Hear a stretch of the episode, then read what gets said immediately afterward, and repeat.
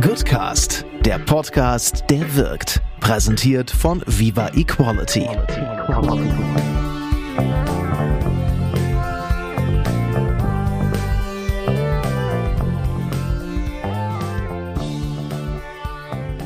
Als Non-Profits oder NGOs ist es unser Ziel zu wirken. Zumindest, glaube ich, würden das die meisten von sich behaupten.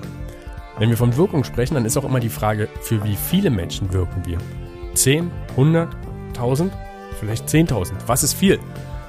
Der Mensch, mit dem ich heute spreche, möchte ein Problem lösen für eine Milliarde Menschen. Das muss man kurz setzen lassen. Eine Milliarde Menschen.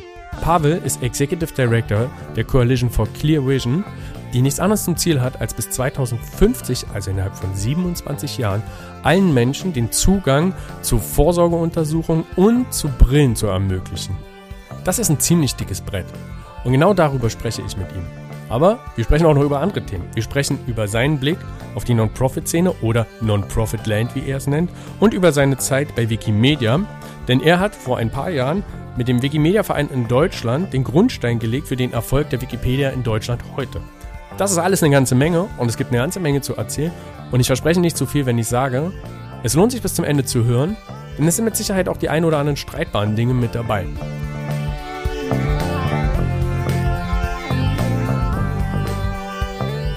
Ich begrüße ganz herzlich alle, die uns da draußen zuhören und ich begrüße bei mir ganz herzlich Pavel. Pavel, schön, dass du da bist. Hallo Julius, freue mich, dass ich hier sein kann. Als Host ist es ja ein bisschen meine Aufgabe, so ein Setting zu bauen. Wir haben da kurz vorher drüber gesprochen. Und, und um allen, die uns zuhören, ein kleines Bild zu geben, Pavel und ich, wir sitzen unter dem Hochbett meiner Tochter.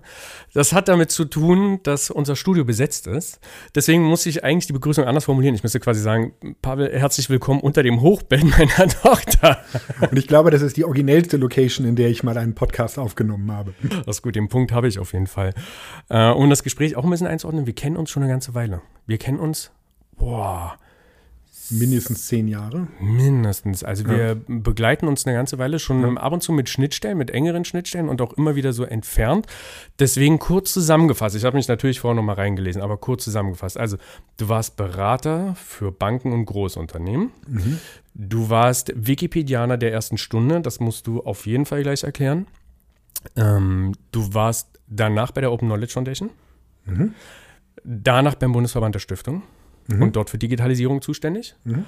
Und du bist jetzt bei der Gründungsgeschäftsführer der Coalition for Clear Vision, einer internationalen Organisation von 22 For-Profit und Non-Profits, die sich zum Ziel gesetzt haben, dafür zu sorgen, dass alle Menschen, die eine Brille brauchen, ähm, auch Zugang zu Brillen und entsprechenden Services haben, und zwar bis Ende 2050 was ein straffes Ziel ist und wir kommen drauf, wie ihr dieses Ziel erreichen wollt, weil ich bin gespannt, mehr davon zu hören. Mich würde im ersten Schritt Folgendes interessieren. Also, für meine Vorstellung, du warst Berater für Banken, für Großunternehmen, du hast äh, wahrscheinlich kein schlechtes Auskommen gehabt und hast dann trotzdem für dich entschieden, einen Schritt in eine andere Richtung zu gehen. Warum? Hm. Ja, im Grunde genommen muss man einen Schritt vorher anfangen. Ich habe eigentlich Geschichte studiert und Politikwissenschaft. Ähm, und zwar mit der klaren Maßgabe, dass ich äh, Professor an einer ordentlichen deutschen Hochschule werden wollte. Und habe dann einen Promotions, eine Promotion begonnen zur Vorgeschichte der außerparlamentarischen Opposition, die ich allerdings nie abgeschlossen habe. Ein bisschen wie die außerparlamentarische Revolution nicht abgeschlossen ist. Aber egal. Ähm, und die, ähm, diese Doktorarbeit hat mir gezeigt, dass Professor sein toll ist, Professor werden allerdings überhaupt nichts für mich ist. Der Weg dorthin war, funktionierte für mich nicht. Und dann steht man aber mit einem Geschichts- und Politikstudium, steht man dann da und denkt sich, was kann ich denn machen? Und das war 1998. Es war zum Zeitpunkt, als jeder, der bei drei nicht auf den Bäumen war, Unternehmensberater werden konnte. Also äh, alle haben damals eingestellt wie doof. Und unter anderem mein Chef auch. Ähm, Christian Rieck, ähm, heute äh, übrigens interessanterweise Professor an einer ordentlichen Hochschule. Und äh, Christian baute damals für IBM ähm, das Risikomanagement als IT-Service äh, auf und hatte jede Menge äh, Banker und Physiker und lauter Leute, die man für sowas braucht, eingestellt und hat mich dann eingestellt. Ähm, und ich habe lange gebraucht, um überhaupt zu verstehen, was meine Rolle in dieser äh, Konstellation ist, wofür er jemanden wie mich brauchte. Ähm, ich war dann offiziell Projektmanager ähm, und habe dann, das habe ich dann viele Jahre lang gemacht und äh, habe tatsächlich einen, einen wahnsinnig tollen Job gehabt gehabt, der mir sehr großen Spaß gemacht hat, der mich über die ganze Welt gebracht hat. Ich habe alleine zwei Jahre in Australien gelebt, ähm, ähm, habe aber auch aus London gearbeitet und so. Also das war, äh, war wirklich faszinierend. Und ja, ich habe wirklich ausgesprochen viel Geld verdient, sehr viel mehr, als ich je erwartet hätte als Historiker und Politikwissenschaftler. Aber irgendwann bin ich tatsächlich an den Punkt gekommen, wo ich dann für mich festgestellt habe, dass das Verbessern der äh, Bilanz einer äh, Bank um einen Bruchteil eines Promilles ähm, nichts ist, was mich wirklich morgens noch aus dem Bett treibt. Das ist gar nicht so ungewöhnlich. Ähm, und äh, dann habe ich eben äh, mir überlegt, was kann ich denn tun? Ähm, äh, was kann ich also mit dem, was ich jetzt in den in den zehn Jahren gelernt habe, wie kann ich das anwenden? Ähm, und habe mir gedacht, na, siehst du, gemeinnütziger Sektor, ähm, Non-Profit-Land, das ist doch eigentlich ein Bereich, der sehr viel erfüllender ist, grundsätzlich, weil man eben nicht rein profitorientiert arbeitet, sondern gemeinwohlorientiert, der aber sicherlich auch durchaus von jemandem wie mir, so hatte ich mir damals eingebildet, profitieren kann. Äh, also ich sah sowohl für mich einen Vorteil, nämlich einen Motivationsvorteil, als auch für den Sektor, ähm, dass jemand mit meiner Management- und Finanz- und äh, Personal- und Strategie Strategieerfahrung ähm, in diesem Sektor arbeitet. Und äh, dann äh, kam äh, dazu, zu diesem Entschluss kam dann jede Menge Glück, denn ähm, äh, damals suchte Wikimedia Deutschland den ersten Geschäftsführer hier in Berlin. Und äh, das wurde ich dann. Und das ist im Grunde ist das meine nächste Frage, weil ich habe das extrem verkürzt. Ich hatte ursprünglich in meinen Notizen drinstehen, vom Prakti zum CEO, aber ganz so ist es ja nicht. Du warst quasi, du hast als, als, frei, als ehrenamtlicher Mitarbeiter an der Wikipedia schon mitgeschrieben mhm. und bist dann aber irgendwann Geschäftsführer geworden. Also ich bin, ich habe einfach, wie viel, viele Menschen, also als Berater reist man wahnsinnig viel und äh, ich habe viel Zeit in Hotels verbracht und irgendwann äh, fragt man sich, was macht man da? Man hat nicht immer Lust, äh, äh, Fernsehen zu gucken oder ähm, also ich suchte einfach quasi was, was ich von unterwegs aus machen konnte und dann bin ich 2004 auf Wikipedia gestoßen. 2004, das muss man ein bisschen ein, ähm, einsortieren, ist sehr früh für Wikipedia-Verhältnisse. Die Wikipedia ist 2001 gegründet worden und hat aber den eigentlichen Wachstumsschub erst in den Jahren 2006, 2007 bekommen. Also ich bin vor diesem großen Wachstumsschub dazugekommen und äh, habe einfach in meiner Freizeit über die Themen meiner Doktorarbeit, also viel über die außerparlamentarische Opposition, aber auch viel zu historischen und politischen Themen geschrieben. Und ähm, das war für mich Freizeit. Ich habe mich als Ehrenamtlicher engagiert, so wie alle Wikipedianer das ehrenamtlich machen. Und dass ich dann Geschäftsführer wurde ich ja nicht von Wikipedia, sondern von Wikimedia. Das ist der Förderverein äh, hier in Deutschland, der deutsche Förderverein der Wikipedia und des freien Wissens im Allgemeinen. Und äh, die suchten dann einen Geschäftsführer, der ihnen ähm, die Geschäfte führt, das Wachstum vor allem äh, managt und, und ähm, ausbaut. Und das habe ich fünf Jahre lang gemacht. Was hat dich angetrieben, neben deiner Arbeit dich zu engagieren?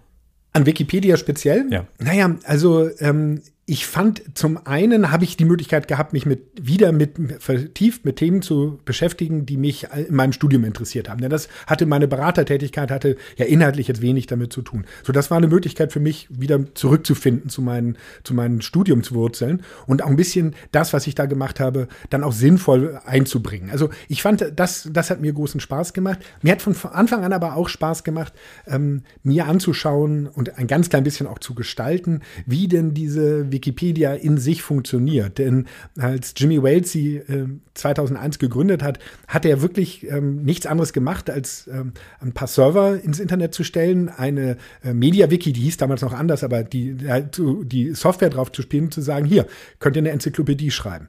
Ähm, das war's. Keinerlei Vorgaben, keine Regeln, nichts. Nur dieser Satz, hier könnt ihr eine Enzyklopädie schreiben. Das heißt, die Community, wir Wikipedianer mussten uns eigentlich am Anfang erstmal überlegen, was heißt denn das überhaupt? Was ist eine Enzyklopädie? Wie schreibt man die? Wie schreibt man die gemeinsam? Wie schreibt man sie im Internet? Welche Regeln gelten? Welche Regeln gelten nicht? Was ist uns wichtig? Also ich fand diesen, diesen Prozess dahinter, ähm, äh, fand ich immer genauso spannend wie die, wie die Inhalte. Jetzt haben wir ja noch äh, relativ tief gestapelt, was es angeht. Der Campus Verlag, äh, du bist ein Autor im Campus Verlag, du hast ein Buch veröffentlicht, nämlich? die Wikipedia-Story Biografie eines Weltwunders zum 20-jährigen Jubiläum rausgekommen. Natürlich. Und der Campus Verlag sagt, fünf Jahre lang baute er Wikimedia Deutschland zum, Welt, äh, zum weltgrößten Wikimedia-Verein aus und legte damit einen Grundstein für den Erfolg von Wikipedia in Deutschland. Kannst du uns eine Vorstellung davon geben, wie groß dieser Verein war oder ist? Also erstmal möchte ich diesen Satz ein bisschen einordnen. Ich glaube, Wikipedia wäre auch ohne Wikimedia groß ähm, und genau, wahrscheinlich genauso groß, vielleicht ein bisschen größer, vielleicht ein bisschen kleiner. Aber ich glaube tatsächlich, dass der, dass der Zusammenhang zwischen Vereinswachstum und Wikipedia-Bedeutung nicht so deutlich ist, wie der Campus Verlag das in seinem Werbetext geschrieben hat. Ähm, aber darüber kann man auch nochmal separat sprechen. Ähm, der Verein, als ich, man kann das ja an, ein paar Zahlen festmachen, als ich ähm, die Tür aufgemacht habe als Geschäftsführer im Büro, damals noch in so einer kleinen Wohnung ähm, in Schöneberg. Ähm, da saßen da zweieinhalb äh, Mitarbeitende und als ich ähm, ganz unfreiwillig den, äh, die Tür wieder zugemacht habe, fünf Jahre später saßen über 70 Mitarbeiter da und das Budget hatte sich von 400.000 auf, oh, ich glaube, 8,5 Millionen Euro oder so vergrößert. Das ist allerdings jetzt, äh, hat auch sehr viel natürlich mit dem Bedeutungszuwachs von Wikipedia zu tun. Ich sage immer, ich habe ein sehr, sehr schnelles, ähm, äh, also die Voraussetzungen waren einfach sehr, sehr gut, um, ähm, um erfolgreich zu sein. Könnte da jetzt noch einen Haufen Fragen stellen, aber ich würde gerne ein ganz kleines bisschen vorspulen gleich. Ähm, trotzdem habe ich noch eine Frage. Was würdest du sagen, war aus dieser Zeit, wo du ja quasi, ich bediene das jetzt nochmal, ja, vom Tellerwäscher zum Millionär, also vom, vom ähm, Ehrenamtlichen hin zum CEO, zum Geschäftsführer, ähm, was war dein größtes Learning? Tatsächlich hängt mein größtes Learning damit zusammen, dass ich bei Wikimedia Deutschland rausgeflogen bin. Ähm, also ich bin nicht freiwillig gegangen, sondern mein Aufsichtsgremium, das Präsidium, hat den Beschluss gefasst, ähm, meinen Vertrag vorzeitig zu beenden. Und das war ein ziemlicher Schock für mich. Und ähm, ich habe ein gutes Jahr gebraucht, um zu verstehen, was damals passiert ist. Und was damals passiert ist, hat mir, war wirklich eine sehr das war eine, irgendwann kam mir diese Erkenntnis, ähm, auch nach vielen Gesprächen, die ich mit vielen Leuten hatte, dass ich tatsächlich ähm, die Rolle des Ehrenamts und die Rolle von ehrenamtlichen Engagement in diesen in, äh, im Rahmen von gemeinnützigen Organisationen, in dem Falle Wikimedia und Wikipedia, ähm, völlig falsch eingeschätzt habe. Ich kam da frisch mit meinen KPIs äh, ähm, und äh, äh, Strategy-Begrifflichkeiten aus der Unternehmensberatung und habe diesen Verein auch so aufgebaut und sicherlich auch lange Zeit so geführt, wie man das quasi im Lehrbuch machen würde. Und alle Zahlen zeigten ja nach oben, die Zahlen, die ich gerade gesagt habe. Aber was ich eben gelernt habe und auf die harte Tour gelernt habe, was aber eine sehr, sehr äh, tolle Erkenntnis oder tolles Learning für mich war, war, dass Ehrenamtliche auch nach ihrem eigenen Tempo vorgehen und dass sie im Grunde genommen den Takt vorgeben müssen. Und dass eine gemeinnützige Organisation, die in einem starken ehrenamtlichen Umfeld engagiert ist, sehr, sehr, sehr genau darauf achten muss, wohin gehen die Ehrenamtlichen und in welcher Geschwindigkeit tun sie das und darauf Rücksicht nehmen und darauf auch reagieren und das auch in die eigenen Überlegungen mit einbeziehen. Ich hatte mich sehr blenden lassen von diesem, ähm, diesem materiellen Erfolg und den ganzen Wachstumszahlen, habe aber quasi die, die Mission und auch das Herz, ähm, äh, das in Wikipedia als einem rein ehrenamtlichen Projekt steckt, ähm, das habe ich teilweise übersehen und vergessen. Und äh, ähm, das führte, das war auch der Hauptgrund, äh, warum mein Präsidium äh, sich damals entschieden hat, ähm, mit mir nicht weiter arbeiten zu wollen. Und ist etwas, was ich in meiner Arbeit danach immer probiert habe zu berücksichtigen. Das ist äh, total wertvoll, dass du da auch so selbstkritisch rangehst und sagst, okay, das ist etwas, was ich an mir selber im Nachgang korrigieren muss und anders angehen muss. Du, ich habe, äh, du kannst dir vorstellen, also es war wirklich ein Schock für mich, ähm, als mein Präsidium damals ähm, dieses Gespräch mit mir suchte, äh, ging ich davon aus, äh, ich weiß nicht, wir mussten über irgendwas Inhaltliches reden und dann eröffneten die mir plötzlich, wir wollten dir mitteilen, dass wir deinen Arbeitsvertrag äh, vorzeitig auflösen werden. Ähm, und das war ein totaler Schock für mich. Und natürlich habe ich erstmal lange Zeit auch ähm, alle anderen dafür verantwortlich gemacht. Ähm, und ähm, also das Präsidium und äh, als dysfunktional. Und ähm, da war ich mir hundertprozentig sicher. Ähm, bis ich irgendwann für mich verstanden habe, dass da mag durchaus was dran sein, aber das ist überhaupt nicht, das hilft mir gar nicht, mir zu überlegen, was haben eigentlich andere Leute jetzt für eine Verantwortung, sondern ich kann ja eigentlich nur über mich und meine Verantwortung reflektieren, weil ich ja auch der Einzige bin, also ich bin das Einzige, was ich ändern kann. Ich kann ja alles andere, was da reingewirkt hat, kann ich ja weder im Nachhinein noch währenddessen ändern. Man kann immer nur sich selbst ändern und äh, dementsprechend, äh, das war so der Auslöser. Ähm, aber wie gesagt, es hat mich ein gutes Jahr gebraucht, äh, bis ich wirklich ähm, zu dieser Einsicht äh, kommen konnte und auch so diese ganze Wut, die damit mit diesem Rauschmiss verbunden war, ähm, verdaut habe und dann in was Produktives für mich auch gelenkt habe. Ja, voll gut. Ich habe auf jeden Fall jetzt gerade in diesem Moment was gelernt und ich nehme das hinterher mit. Danke, dass du das mit uns geteilt hast.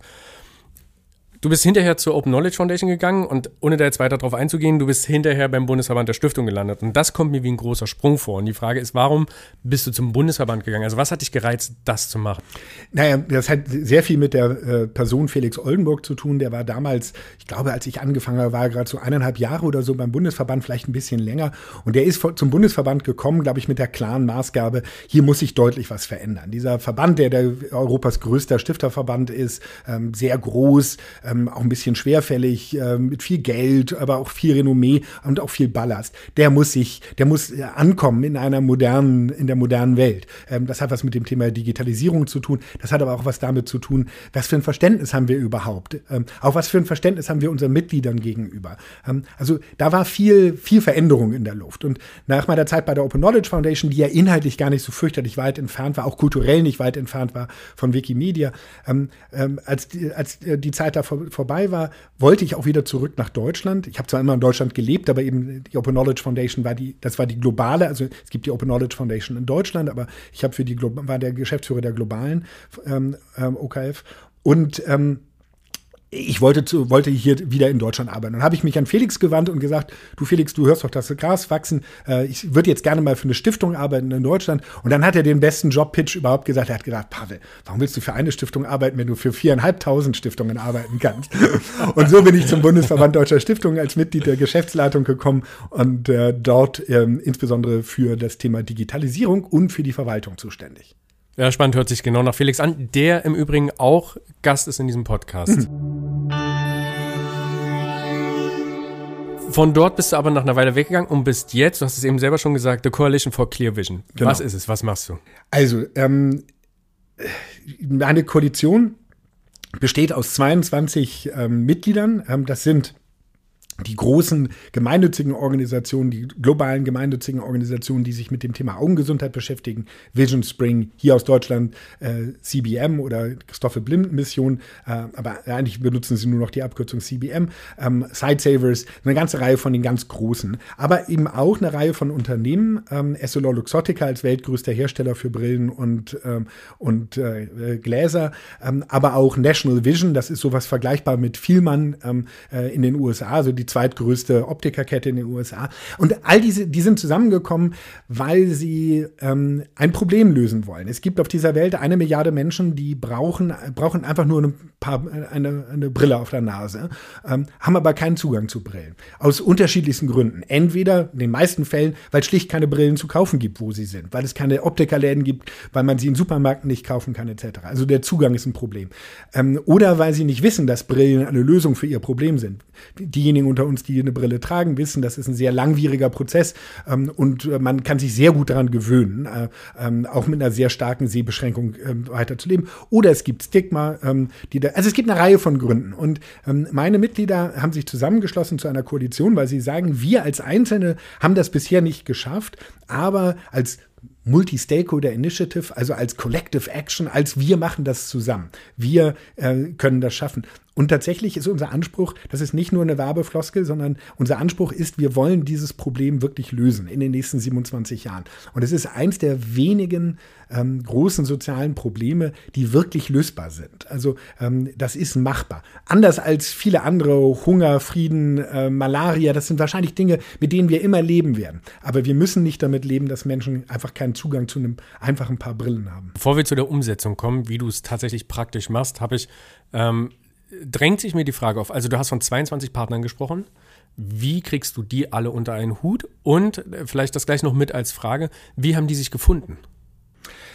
Also die haben sich gefunden im Rahmen einer anderen Organisation, der International Agency for the Prevention of Blindness, eine über 70 Jahre alte, sehr ehrwürdige und sehr angesehene Organisation mit Sitz in London, die quasi die Umbrella-Organisation zum Thema Augengesundheit ist. Und in diesem Rahmen äh, sind, die, sind die zusammengekommen. Es ist eine relativ zufällig zusammengewürfelte Gruppe, muss man sagen. Da fehlen auch eine ganze Reihe von, von wichtigen äh, Stakeholdern, darüber können wir gerne noch sprechen. Ähm, aber die, so sind die erstmal zusammengekommen. Und der Motive, warum die zusammengekommen sind, Ende 2019. Ich beschreibe das gerne so, das ist so ein Doppelmotiv. Das eine ähm, ist, ähm, sie sahen eine unglaubliche Möglichkeit und sie sind zweitens total frustriert. Die Möglichkeit, die sie sehen, ist dieses, dieses Thema, ähm, also ähm, nicht korrigiert. Ich musste einmal den englischen Begriff einführen. Uncorrected Refractive Error, so heißt das, abgekürzt URE. Ähm, das ist der, der Fachausdruck. Also für diese Kurz- und Weitsichtigkeit, ähm, das ist der zusammenfassende Begriff, für den es im Deutschen leider kein richtig gutes Äquivalent Akzent gibt. Außerdem arbeite ich ausschließlich auf Englisch, insofern fällt mir das manchmal leichter. Ähm, also dieses ähm, äh, Problem war lange Zeit überhaupt nicht, war überhaupt von niemandem wahrgenommen. Die WHO hat zum Beispiel erst Mitte der 2000er Jahre das überhaupt auf die Liste der anerkannten Krankheiten gestellt. Davor war, äh, war Fehlsichtigkeit, Schlechtsichtigkeit, war keine äh, Krankheit in der WHO-Definition. Und ähm, das hat sich geändert. Ähm, die Vereinten Nationen haben 2021 eine Resolution zum Thema Augengesundheit gemacht. Und sowas führt ähm, dazu, dass plötzlich dieses Thema auf der Agenda von Regierungen ist, von äh, Stiftern ist, von Stiftungen ist, ähm, von äh, gemeinnützigen Organisationen. Alle sehen plötzlich dieses Thema als, oh, da müssen wir uns drum kümmern. Das ist quasi das Window of Opportunity. Das, das heißt quasi, dieses Window of Opportunity, von dem du sprichst, ist politischer Druck. Ja, genau. Also ähm, überhaupt, das, die Themen müssen halt auf der Agenda sein. Ähm, und wenn sie auf der Agenda sind, hast du plötzlich ganz andere Möglichkeiten. Und diese Möglichkeiten haben meine Mitglieder damals gesehen, Ende 2019. Und dazu kommt aber eben auch diese, dieses Gefühl von Frustration. Die, das Gefühl von Frustration kommt, daher nehmen wir zum Beispiel einmal, einer meiner Mitglieder, größte, den wir haben äh, mit äh, Operations in Indien, der schafft so ungefähr eine Million Brillen im Jahr ähm, in Indien. Wow, das ist wirklich eine Menge. Eine Million Menschen können ähm, wieder klar sehen, besser arbeiten, besser lernen, besser am, am kulturellen und sozialen Leben teilnehmen. Eine Million. Wie hoch ist der Bedarf in Indien? Was schätzt du? Wie viele Leute brauchen in Indien eine Brille? Ah, das ist gut. Äh, Aus dem Bauch raus? Ja, nee, aus dem Bauch. Ich, äh, das, das, auf die Fall, da gehe ich nicht mehr drauf ein. Ich habe diese, es, es, gibt dieses unglaublich gute Buch von Rolf Dobelli, die 52 größten Denkfehler, die sie besser anderen überlassen. äh, deswegen, äh, ich äh, sehr viel mehr. 150 Millionen. Ähm, äh, und das ist die Frustration. Also die beste Organisation, die am meisten Erfolg hat in Indien, eine Million äh, Brillen. Und gebraucht werden 150 Millionen ähm, Stand jetzt und das Problem wird immer größer. Das heißt, hier gibt es ein riesiges Skalierungsproblem. Wir wissen, was die Lösung ist. Die gibt es seit 700 Jahren und ich trage hier eine auf meiner Nase. Wir wissen, auf was wir tun müssen, damit die Leute Brillen bekommen. Aber trotzdem gelingt es uns nicht, äh, unsere Lösungen zu skalieren. Und das ist die Frustration. Und diese beiden, die, äh, das Window of Opportunity und die Frustration, die haben zur Gründung dieser Koalition geführt. Zur Einsicht, dass keine Organisation, weder eine, non, äh, weder eine äh, gemeinnützige noch eine, äh, ein Privatunternehmen in der Lage ist, alleine dieses Thema zu lösen. Deswegen haben sie sich zusammengeschlossen und mir diesen wunderbaren Job zu geben. Das war es, meine Aufgabe ist, organisiere uns das, was immer das bedeutet. Ähm, also da gibt es kaum Vorgaben, sondern das ist, ähm, das ist quasi das, was ich vorgefunden habe vor ein bisschen länger als einem Jahr. Ähm, und habe jetzt seit äh, gut ein bisschen länger als einem Jahr die Möglichkeit, da drumherum eine Koalition aufzubauen. Was heißt das ganz konkret? Also was ist dieses, was immer das bedeutet? Hm. Eine der Sachen, die ich sofort, die ich gelernt habe, und das ist übrigens auch bei vielen gemeinnützigen Organisationen. Gemeinnützige Organisationen haben eine Tendenz, weil die Probleme, die sie lösen wollen, so dermaßen ähm, äh, so dermaßen schwere Auswirkungen auf einzelne Menschen haben, ähm, haben gemeinnützige Organisationen häufig die Tendenz, sofort in die Lösung zu gehen ähm, ähm und sofort erstmal zu sagen, das können wir jetzt oder lass uns mal das machen. Und das ist eine totale Motivation und ähm, ist was, was sehr viele gemeinnützige Organisationen tun. Ähm, mein Ansatz ist gerade bei dieser Koalition ein bisschen ein anderer. und zwar in zweifacher Hinsicht. Zum einen zeigt die Erfahrung von vielen anderen dieser sogenannten Multi-Stakeholder Initiatives, wenn sich also mehrere Organisationen zusammentun, die scheitern immer dann, wenn sie am Anfang nicht genug Zeit und, äh, und Aufwand reingesteckt haben, um sich überhaupt erstmal selbst zu finden. Ähm, also Coalition Building nenne ich das. Äh, wir müssen erstmal, wir sind keine Koalition nur, weil wir uns Koalition nennen, sondern um eine Koalition zu sein, also wirklich in der Lage zu sein, miteinander zu arbeiten, bedarf es vor allem äh, äh, äh Vertrauen, Trust. Ähm, äh, wie meine Kollegin immer so schön sagt, ähm, Change is happening on the speed of trust. Ähm, ohne dieses, ähm, ohne diese, dieses Grundvertrauen äh, kann niemand äh, verlangen, dass ich meine, ähm, meine Learnings, aber auch meine Fehler, ähm, meine Daten, mein Wissen, äh, all das mit, mit dir teile. Und dieses Koalitionsbuilding ist also der, der erste zentrale Schritt.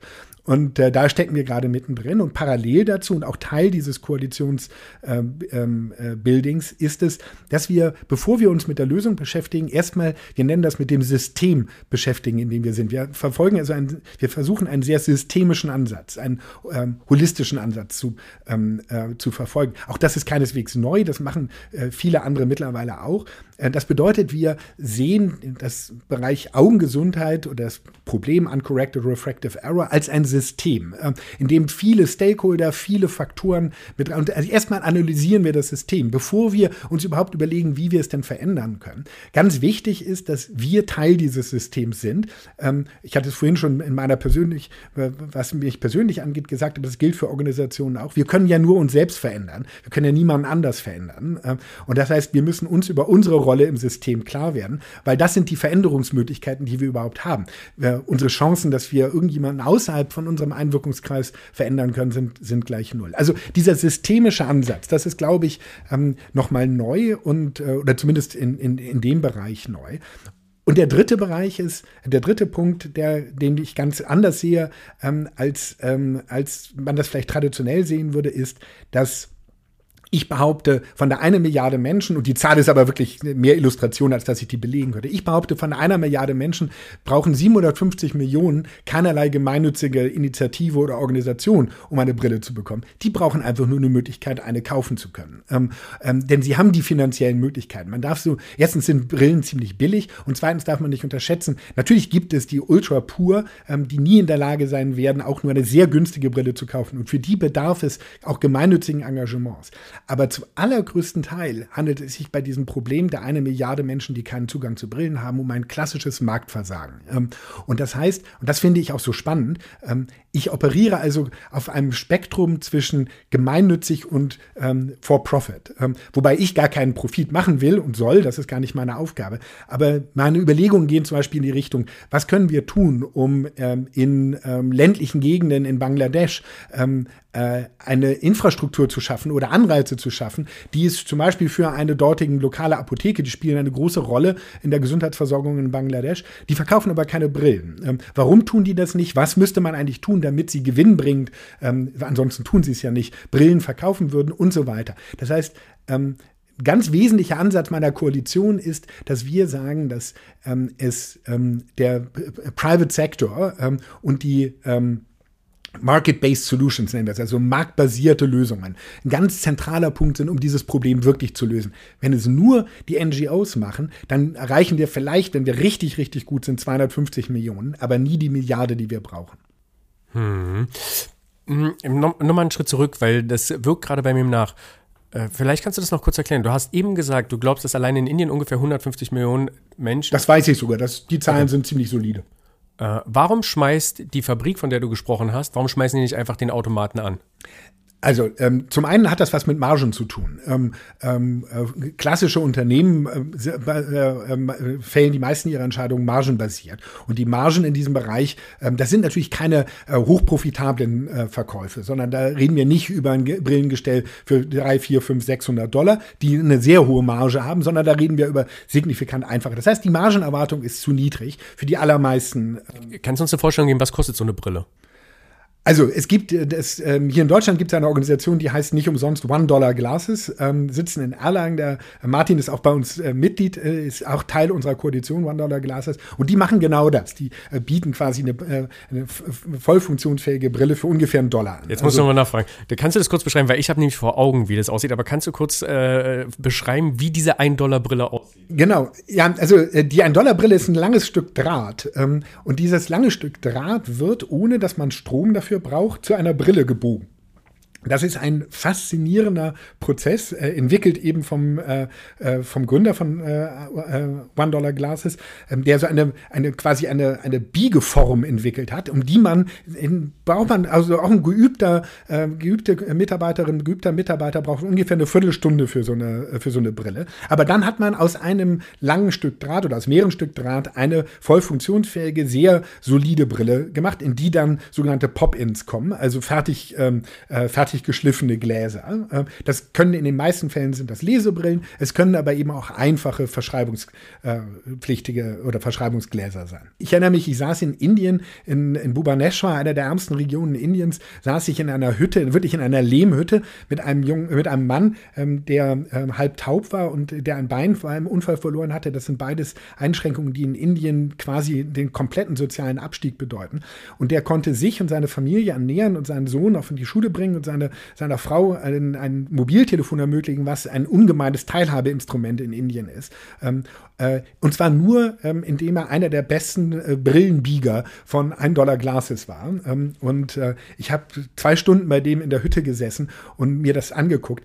Und neben dem dem wirtschaftlichen Aspekt kommt auch, ähm, dass eben, äh, das, das hat auch was mit Stolz zu tun, äh, für sich selbst zu sorgen, etwas zu tun, was auch in meiner, in meiner eigenen Community sofort eine Wirkung hat. Die Menschen, das erleben wir immer wieder äh, bei, 1 Dollar, äh, bei der 1-Dollar-Brille, aber auch bei ähm, der Initiative iMeTrust zum Beispiel, ähm, wo es um so Social Entrepreneurs gibt, die in, in äh, ihre eigenen Brillenläden aufmachen.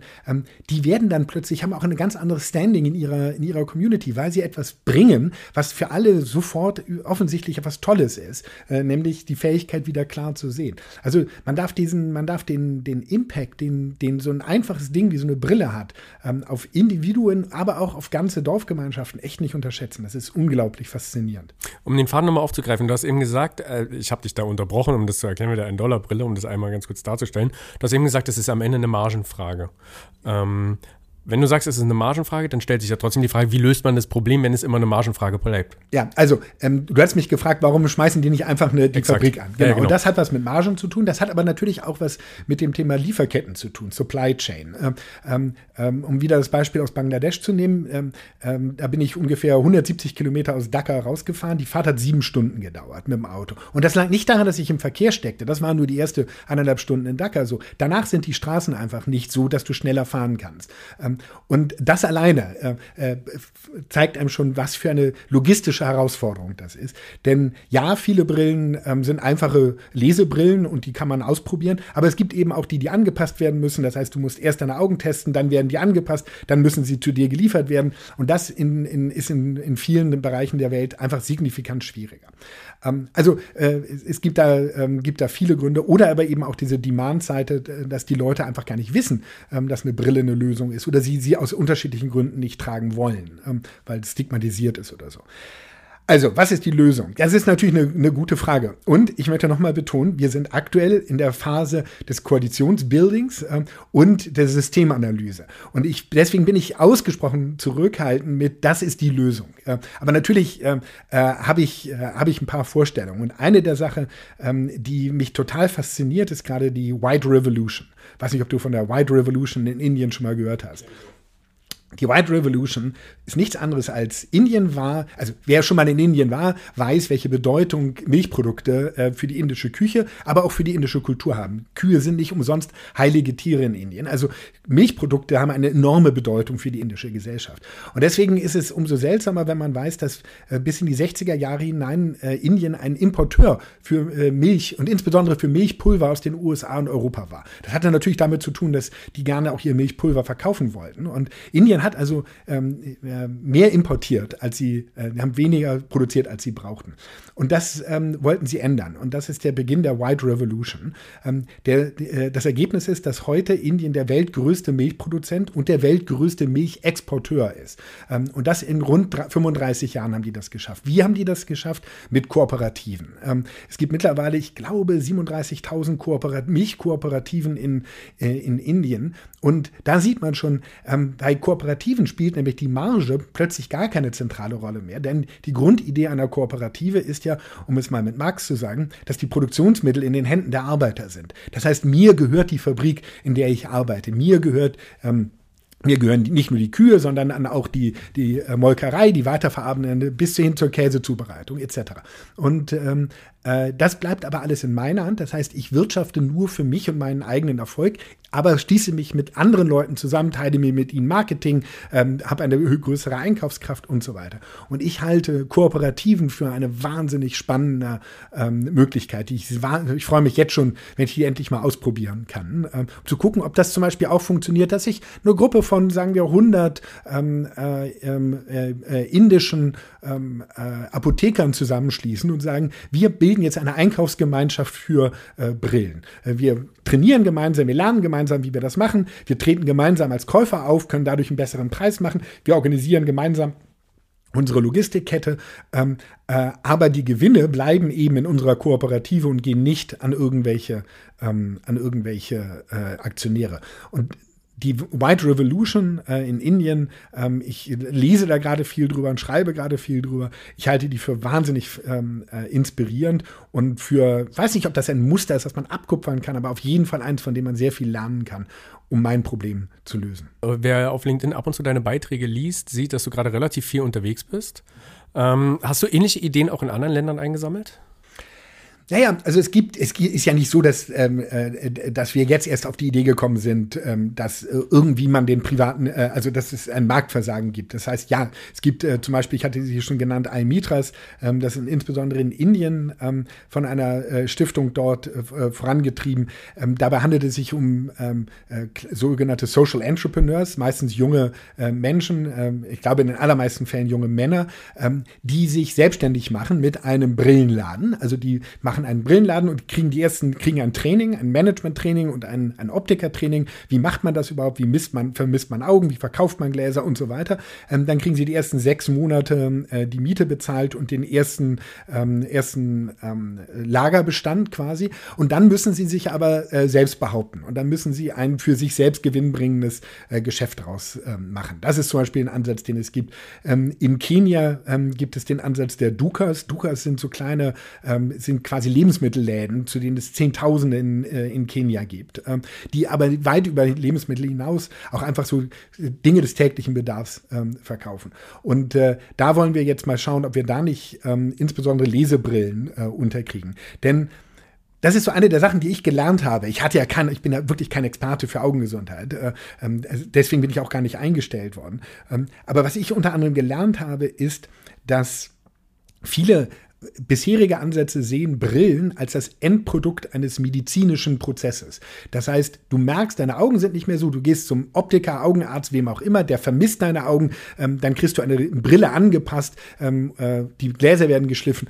Das ist, so werden in meinem Sektor, sehen die meisten dieses, äh, dieses Thema. Ich glaube, es würde uns sehr weiterhelfen, wenn wir sie auch als Alltagsgegenstand, als Commodity sehen. Wenn du, ich benutze da gerne das Beispiel von Schuhen. Ja, es gibt orthopädische Schuhe. Dafür gehst du zu einem Orthopädi orthopädischen Schuster, die werden angepasst, die kosten sehr viel Geld. Aber die allermeisten Menschen kaufen Schuhe, in denen sie in einen Laden gehen, ein paar Schuhe anpassen und sagen, jo, damit kann ich besser laufen als ohne Schuhe. Die kann ich mir leisten, damit gehe ich raus. Und ich äh, würde gerne sehen, dass Brillen äh, äh, zumindest zum Teil genau so verkauft werden. Denn für viele Menschen reicht einfach ein ganz ganz normales Paar Lesebrillen. Und wir können hier in jeden, äh, in jeden Drogeriemarkt gehen und für acht bis zehn Euro können wir uns so eine Brille und wir probieren die aus und sagen, ja, mit der geht es ein bisschen besser, mit der hier vielleicht nicht so, dann nehme ich diese hier. Und wenn wir dahin kommen würden, dass wir den Kauf einer Brille äh, zumindest teilweise loslösen könnten von diesem medizinischen Prozess, weil der nämlich gar nicht notwendig ist. Nochmal, für viele Leute ist er notwendig, aber für die Mehrheit der Menschen, das wissen wir, ist er nicht notwendig, sondern da handelt es sich, da brauchen die die Brille einfach nur aufsetzen und gucken, ob sie damit gut gucken können. Und das wäre tatsächlich, wenn uns das gelingt, das ist etwas, was sich insbesondere in den Köpfen auch meiner Mitglieder verändern muss, das wäre eine Zeitenwende ähm, äh, in, äh, in unserem Bereich. Damit hast du quasi das Stichwort für die nächste Frage gegeben. Wie verändert man das Denken in den Mitgliedern, äh, in den Köpfen der Mitglieder? Gar nicht. Ähm, das können sie nur selbst. Nein, okay, wie, wie, wie ähm, beeinflusst man das? Genau. Also ähm, tatsächlich, ähm, mein Job, ähm, der Job meiner Koalition ist es ja nicht, äh, Brillen auf Nasen ähm, äh, zu setzen. Wir sind nicht, wir, äh, wir, wir machen keine äh, äh, Augenscreenings, wir gehen nicht an Schulen, wir machen keine Aufklärungskampagnen, sondern mein, der Job meiner Koalition ist es, die Mitglieder zu organisieren und, äh, und eben zu einer Koalition zusammenzuschmieden. Und ein ganz zentraler Ansatz dafür, den wir haben, ist diese Systemanalyse und überhaupt sich gemeinsam und sich überhaupt gemeinsam anzuschauen, ähm, wie sieht das System aus, in dem wir arbeiten. Und auch, und das ist das, was wir, ich fliege jetzt am Samstag nach Atlanta, wo ich mein, mein Aufsichtsgremium, mein Steering Committee treffe, für ein, äh, knapp zwei Tage. Und eine der zentralen Aufgaben für uns wird dort gemeinsam sein, ähm, unsere eigene Rolle zu reflektieren und jedes Mitglied selbst die Rolle, die, er, die sie selbst als Organisation spielen und als Geschäftsführerin spielt. Ähm, welche Rolle spielen sie in, in der, ähm, in der äh, im Aufrechterhalten dieses Systems und wie können sie sich selbst ändern, um dieses System positiv zu, ähm, äh, zu beeinflussen. Das hat viel mit Motivation zu tun, das hat viel mit guten Daten und guten Belegen und einfach zu zeigen, hey, andere haben, wir sind ja nicht die Ersten, die probieren, so ein Problem zu lösen. Und wir können von dem lernen, was andere gemacht haben, sowohl im Augengesundheitsbereich als, als, als auch außerhalb. Also ich bin ein bisschen, äh, ein bisschen soll ich inspirieren, ein bisschen soll ich organisieren, ein bisschen soll ich dafür sorgen, dass wir auch tatsächlich ähm, auf dieser Systemspur bleiben und nicht sofort wieder abgleiten in, ah, jetzt lasst uns mal sofort in, in, in Lösungen Lösungsmodus gehen. Äh, denn das erlebe ich bei jedem meiner Meetings. Äh, kommt es mindestens einmal vor, dass jemand wieder in diesen reinen Lösungsmodus äh, rutscht, was ich total nachvollziehen kann, was aber nicht die Aufgabe dieser Koalition ist.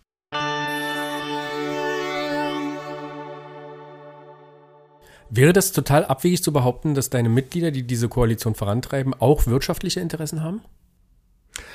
Uh, das ist natürlich eine, äh, eine schwierige Frage. Also ich finde, erstmal gehört es, auch das ist übrigens eine der, der spannenden Diskussionen, die ich in meinem, ich muss vielleicht noch mal eine, einen Schritt zurück machen. Was mich an diesem Job so reizt, sind zwei Dinge. Zum einen, dass es ein Problem ist, das man wirklich lösen kann, von dem ich überzeugt bin, dass wir es lösen können.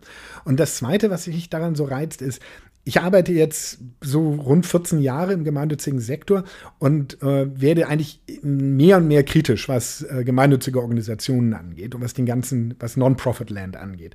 Und ich sehe, ähm, sehe hier eine tolle Möglichkeit, das, was ich quasi selber als Kritik äh, und als, als Fehlentwicklung sehe, dem gegenzusteuern und das ähm, äh, anders zu machen, als das, als das bisher gemacht wurde. Und dazu gehört zum Beispiel, ähm, auch das war eine, eine fast schon Konfrontation Religionstherapie mit meinen, äh, mit meinen Mitgliedern, dass wir mal einmal im Raum sitzen und aussprechen, dass wir alle Konkurrenten sind. Ähm, äh, dieses Kumbaya, wir arbeiten alle am gleichen hehren Ziel und wollen doch immer nur das Beste. Nein, wir haben, äh, es gibt nur so und so viele äh, Geldgeber, die für dieses Thema Geld geben. Ähm, wir sind, wir kämpfen um die gleichen Mitarbeitenden, wir kämpfen um die Aufmerksamkeit von Medien, der Öffentlichkeit, ähm, von, von Regierungen und wir kämpfen um Geld. Ähm, und da sind wir Konkurrenten. Und ähm, das einzugestehen und das für sich erstmal auch auch wirken zu lassen. Was bedeutet das eigentlich? Ähm, ähm, und was folgt da jetzt für mich draus aus dieser Erkenntnis? Das verändert wirklich was in den Köpfen und das merke ich. Ähm, ähm seitdem wir das das erste Mal als, De als Debattenbeitrag hatten. Ähm, also insofern ähm, das ist der eine Punkt, dass gemeinnützige Organisationen verstehen, ähm, für sich selber verstehen, dass sie miteinander konkurrieren.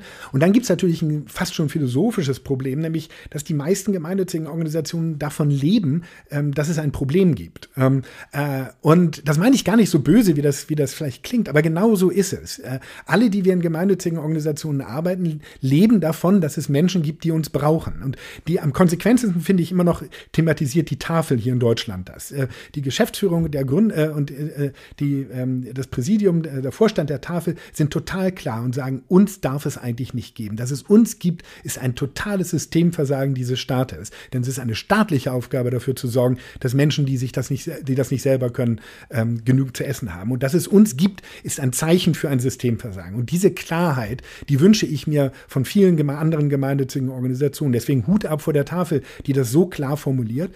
Ähm, man, denn andersrum wird eben auch ein Schuh draus, die sagen auch, das ist ein Risiko für uns, weil wir eben auch ähm, ähm, wir leben davon und wir sind auch unsere Mitarbeiter. Ähm, ich lebe davon, dass es dieses Problem gibt. Ich brauche nicht über andere reden. Und das gilt uns allen. Und ich glaube, wir in Non-Profit-Land können nur davon profitieren, wenn wir ähm, wenn wir das wirklich reflektieren und uns überlegen, was das bedeutet ähm, und auch welche Konsequenzen das hat.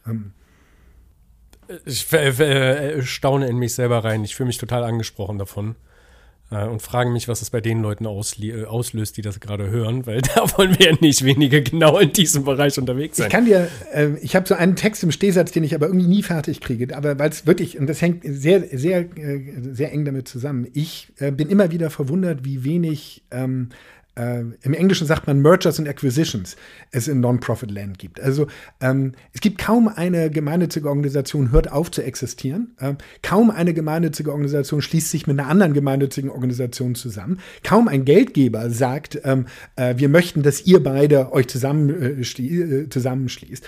Und äh, ähm, natürlich gibt es viele Gründe, die auch für Eigenständigkeit sprechen, aber es gibt gute Gründe auch, warum Wirtschaftsunternehmen immer wieder sich mit anderen Wirtschaftsunternehmen aus der gleichen gleichen Branche verschmelzen. Das hat hohe Synergieeffekte. Ähm, man, kann, äh, man kann Verwaltungskosten senken, man kann, ähm, ähm, man kann äh, Lücken, die man selber hat, dadurch schließen, dass man eine andere, einen Konkurrenten kauft und so weiter. Und diese Überlegungen gibt es in Non-Profit-Land überhaupt nicht. Warum eigentlich nicht? Also ähm, ich könnte dir, und ich werde es nicht tun, aber ich könnte eine Reihe von Organisationen aufzählen, die sich deutlich besser ähm, äh, dastehen würden, wenn sie nicht selbstständig wären, sondern wenn sie zusammengehen würden mit anderen Organisationen. Und zwar wirklich bei Zusammengehen meine ich, sich zusammenzuschließen zu einem Verein, ähm, zu einer Stiftung, ähm, was auch immer die Organisationsform ist. Ähm, und das fehlt. Und das zeugt auch ein bisschen davon, dass wir zu wenig auch die positiven Seiten äh, von, von Marktentwicklungen für uns berücksichtigen. Wir, wir lieben es so uns selbst in Non-Profit-Land. Wir sind, wir sind alle keine Konkurrenten. Äh, äh, all diese, diese Sachen, die, die da in der freien Wirtschaft, das hat mit uns nicht viel zu tun. Oh, das hat eine ganze Menge, es sollte eine ganze Menge mit uns zu tun haben. Und wir könnten eine Menge davon lernen äh, und auch umsetzen. Äh, bei mir hat es auf jeden Fall auf, ausgelöst, was du gerade eben gesagt hast, weil ich mich für das eine oder andere Projekt mit Sicherheit gerade frage, wo ich es mit anderen Leuten sinnvollerweise zusammenbringen könnte. Äh, also danke für den Input. Ähm, jetzt sagst du selber, ihr wollt bis 2050, äh, also innerhalb von 27 Jahren, das Problem gelöst haben. Äh, was sind die nächsten Schritte? Wie löst du das Problem? Also wir sind bis äh, Anfang nächsten Jahres in dem, was wir, wir nennen es intern unsere Designphase. Also es gibt so, ein, so Ablaufmodelle für Multi-Stakeholder Initiatives und eines, äh, ähm, und wir sind gerade in der sogenannten Designphase. Danach folgt ein großer Launch-Event. Also ich möchte gerne, wenn wir, wenn wir quasi ein klares Verständnis von unserem Business-Modell haben, wenn wir ein klares Verständnis von unserem Partnerschaftsmodell haben, wenn wir ein klares Verständnis von unseren Strukturen haben, ähm, und von unserer Philosophie und Strategie. Das sind die Dinge, an denen wir jetzt gerade arbeiten. Und ähm, dafür habe ich Zeit bis Anfang nächsten Jahres. Und dann möchte ich gerne ähm, mit einem großen äh, Wumms auf der Weltbühne auftreten. Ne? Also dieses sogenannte Launch-Event. Ähm, und dazu gehört neben dem, was ich gerade gesagt habe, was wir jetzt gerade quasi an, an Struktur und an, an, an Inhalten aufbauen, dazu gehört aber auch, dass das Problem wird eben nicht global gelöst, sondern das Glo Problem wird immer nur lokal gelöst. Und deswegen haben wir jetzt gerade, ich war jetzt gerade in, in Nairobi und in Delhi, wir haben gerade in Kenia und in Indien die Koalition in diesen beiden Ländern gelauncht, gestartet. Es gibt jetzt also die Coalition for Clear Vision Kenya und äh, die Coalition for Clear Vision India. Ähm, Dort haben wir unsere Mitglieder, die vor Ort aktiv sind, zusammengebracht in einem zweitägigen Workshop und eigentlich das, was wir, ähm, was wir im globalen Sinne schon angefangen haben, nämlich diese Systemanalyse, ähm, die Stärken- und Schwächenanalyse, das war zum Beispiel auch sehr spannend. Ähm, wir haben alle mit so einer Methode äh, das gemeinsam aufbereitet. Was ist eigentlich nicht, was ist meine Stärke und meine Schwäche als Organisation, sondern was ist eigentlich der Bereich, wo ich wirklich führend sein möchte, wo ich glaube, da bin ich innovativ, da habe ich etwas beizutragen, was andere vielleicht nicht nicht haben. Und dann gibt es andere Bereiche, die ich zwar auch mache, die aber mehr so mein Brot- und Buttergeschäft sind. Die mache ich vielleicht, weil sie notwendig sind oder weil ich dafür Geld bekomme oder aus welchen Motiven heraus, aber nicht, weil sie wirklich meine strategische ähm, Bedeutung haben. Und ähm, das war im Raum sehr spannend zu sehen, wenn dann plötzlich einer sieht, aha, da wo du führst, äh, ähm, da möchte ich gar nicht führen. Darum kann ich mich doch eigentlich, dann, warum, warum baue ich eigentlich meine eigenen Arten, wie ich, wie ich Schülerinnen und Schüler äh, ihre Augen teste? Warum übernehme ich mich nicht einfach dein Modell? Weil eigentlich interessiert mich das strategisch gar nicht. Kann ich auch das übernehmen, was du machst? Und ähm, also diese Überlegung, das passiert eben nur ähm, auf nationalen oder auf, auf, ähm, auf sogar noch äh, lokalen Level. Das heißt, das ist was, was wir jetzt gerade machen. Und ich glaube, wir haben, das hat jetzt Kenia und Indien gezeigt, da bin ich auch sehr stolz auf mein Team. Wir haben jetzt wirklich ein, ein Modell, ein replizierbares Modell gefunden, wie wir bei mindestens diese gemeinnützigen Akteure vor Ort zur Zusammenarbeit kriegen. Dieses zweitägige Workshop-Modell, das können wir jetzt in beliebig vielen Ländern ausfahren. Es ist nur noch eine Frage des Geldes. Ähm, und ähm, würde meines Erachtens einen großen Schritt weiterbringen. Aber wie gesagt, das Problem noch lange nicht lösen. Das ist dann jetzt mein zweiter. Also ich habe jetzt viel Zeit in die Vorbereitung dieser Workshops in Indien und Kenia und in die Entwicklung dieses replizierbaren Modells gesteckt.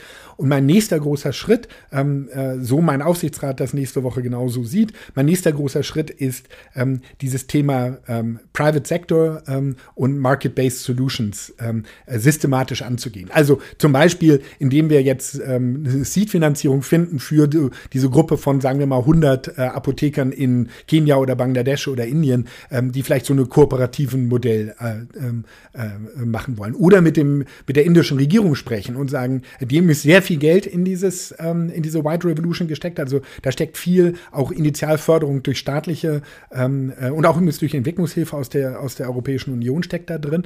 Ähm, Also äh, da gibt's unterschiedliche Ansätze, aber mein Schwerpunkt äh, jetzt, nachdem Kenia und Indien ähm, auf dem Weg sind, besteht ganz sicherlich darin, dieses, diesen Themenbereich anzugehen und aufzubereiten und zu überlegen, was wir da tun können. Viel zu lernen, mit, mich mit vielen Menschen zu treffen, ähm, die Finanzierung dafür zu sichern, ähm, etc. Meine letzte Frage an dich, Pavel. Was ist dein Wunsch ans Universum? Du hast vorhin gesagt, die fehlen noch ein paar Koalitionspartner, das habe ich mir notiert. Ähm, was, was würdest du dir wünschen, wenn du Wunsch frei hättest? Oh. Ähm, das sind immer so große Fragen. Ähm, ich werde der Frage jetzt nicht ausweichen, aber ein bisschen weiche ich hier aus, weil ähm, hinter der Frage steckt ja, dass das Universum so viel damit zu tun hat, mit meinem Glück und mit meiner, äh, mit meinem Erfolg und mit meiner Zufriedenheit und mit, mit und das das bin ich mir gar nicht so sicher, dass das Universum damit so viel zu, tun hat. Ansonsten müsste ich mich wirklich auf so Allgemeinplätze wie Frieden und äh, Gerechtigkeit ähm, zurückziehen. Ich glaube, äh, ich kann mit der Frage, ich kann die Frage deswegen schwer be beantworten, weil war das so eine, auch das ist wieder so eine Externalisierung, dass irgendwie das Universum da draußen tut was für mich oder gegen mich. Und ich okay, ich formuliere so die Frage um. Ich formuliere die Frage um. Wenn du einen Wunsch frei hättest für den Erfolg dessen, was du gerade tust, was wäre das? 100 Millionen US-Dollar. Das ist eine ziemlich konkrete Antwort. Okay, das ist, damit, damit kann ich umgehen. Ähm, und jetzt, das ist mehr so eine gemeinschaftliche Aufgabe. Wenn du in Musik denken würdest, welches wäre der Song, der dein Anliegen am besten beschreiben würde? Friedrich Nietzsche hat ja mal gesagt, das Leben ohne Musik ist ein Fehler. Und das ist einer der vielen Sätze von Friedrich Nietzsche, denen ich nicht zustimme. ähm, meine, mein Bezug zu Musik ist wirklich sowas von rudimentär. Ähm, ich höre gerade Taylor Swift, aber deshalb Gibt es nicht irgendwas, wo das Wort sehen oder so vorkommt? Uh, I, uh, I, can see clearly now. Ich glaube, das. Äh, ähm, Pavel, ich google das. Ja, ich google das. Genau, und es ähm, kommt dann in die ähm, Kommentare. Und sag, sag gleich, was es ist. Ich danke dir für deine Zeit. Ich danke dir für das tolle Gespräch und danke für dein, vor allem für deine ehrliche Meinung. Ähm, besten Dank, dass du hier warst. Vielen Dank, Julius.